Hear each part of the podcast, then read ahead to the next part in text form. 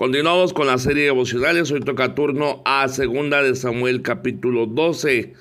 Trata la manera en la cual Natán reprende a David por su pecado.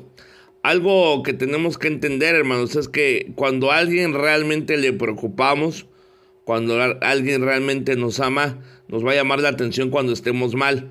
Hoy en día vivimos en una generación, en un mundo que son muy sentidos, que son muy sensibles, que no se les puede decir nada porque se ofenden. Hermano, si alguien se está tomando el tiempo de hacerle ver que usted está mal, no se enoje con la persona. No piense, ay, qué metiche es esta persona, a él qué le importa, es mi vida. No, si una persona le está diciendo de una buena manera, porque, bueno, también hay maneras, ¿verdad?, de decir las cosas y a veces es cierto, hay personas que dicen las cosas para lastimar, para ofender, pero si usted discierne, hermano, si usted está viendo que una persona en amor, que una persona ahora sí que en buena onda le está diciendo que usted está mal, no lo tome a mal, no se enoje con la persona, no, no, no se amargue, no le critique.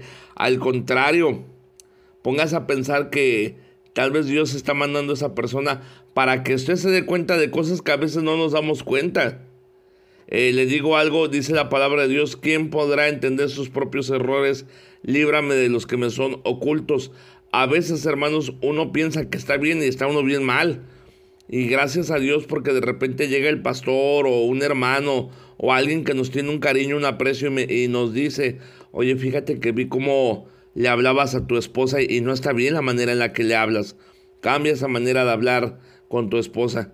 Y, de repente, ¿verdad? La carne se enoja y se pone a pensar, ay, ¿y qué le importa a esta persona? Pero luego uno se pone a analizar si es cierto, tal vez estoy siendo demasiado malo hablando con mi esposa y yo ni me había dado cuenta, o tal vez alguien llega y le dice, oye, vi que le llamaste muy feo la atención a tus hijos y, y no era para tanto, o debiste eh, reprenderlos en privado, no en público. Yo vi que eh, castigaste a tu hijo muy feo frente a la gente y en vez de ayudarlo, eso lo puede eh, agüitar, ¿verdad?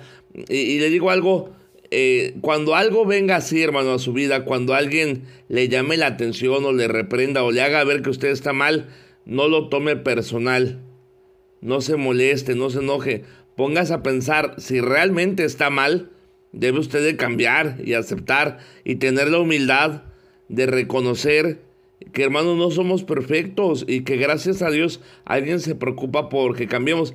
Y, también, si alguien lo dice en mala onda, pues también pongas a pensar, que es como la otra vez lo comentaba yo, que decía un hermano, ay, es que todo mundo habla mal de mí, quién sabe qué. Y yo le decía, hermano, pues no de qué hablar. A veces usted con sus publicaciones, con la manera en la que vive, con la manera en la que viste, con la manera en la que actúa, da de qué hablar. Si usted no diera de qué hablar, nadie hablaría de usted.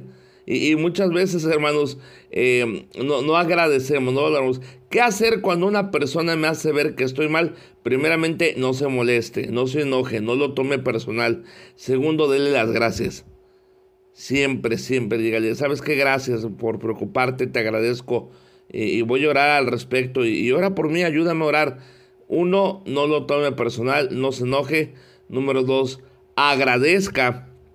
Y número tres, afronte las consecuencias de su pecado, porque hermano, eh, es como cuando mis hijos hacen algo malo y me dicen discúlpame, digo, sí te disculpo, pero tienes que entender que aunque yo te perdone, tu pecado trae consecuencias, tu desobediencia trae consecuencias y las vas a afrontar a veces pensamos, ay, pues le pido perdón a Dios y ya. Y sabe que Dios le perdona, porque Dios es amor y Dios le perdona y Dios es justo.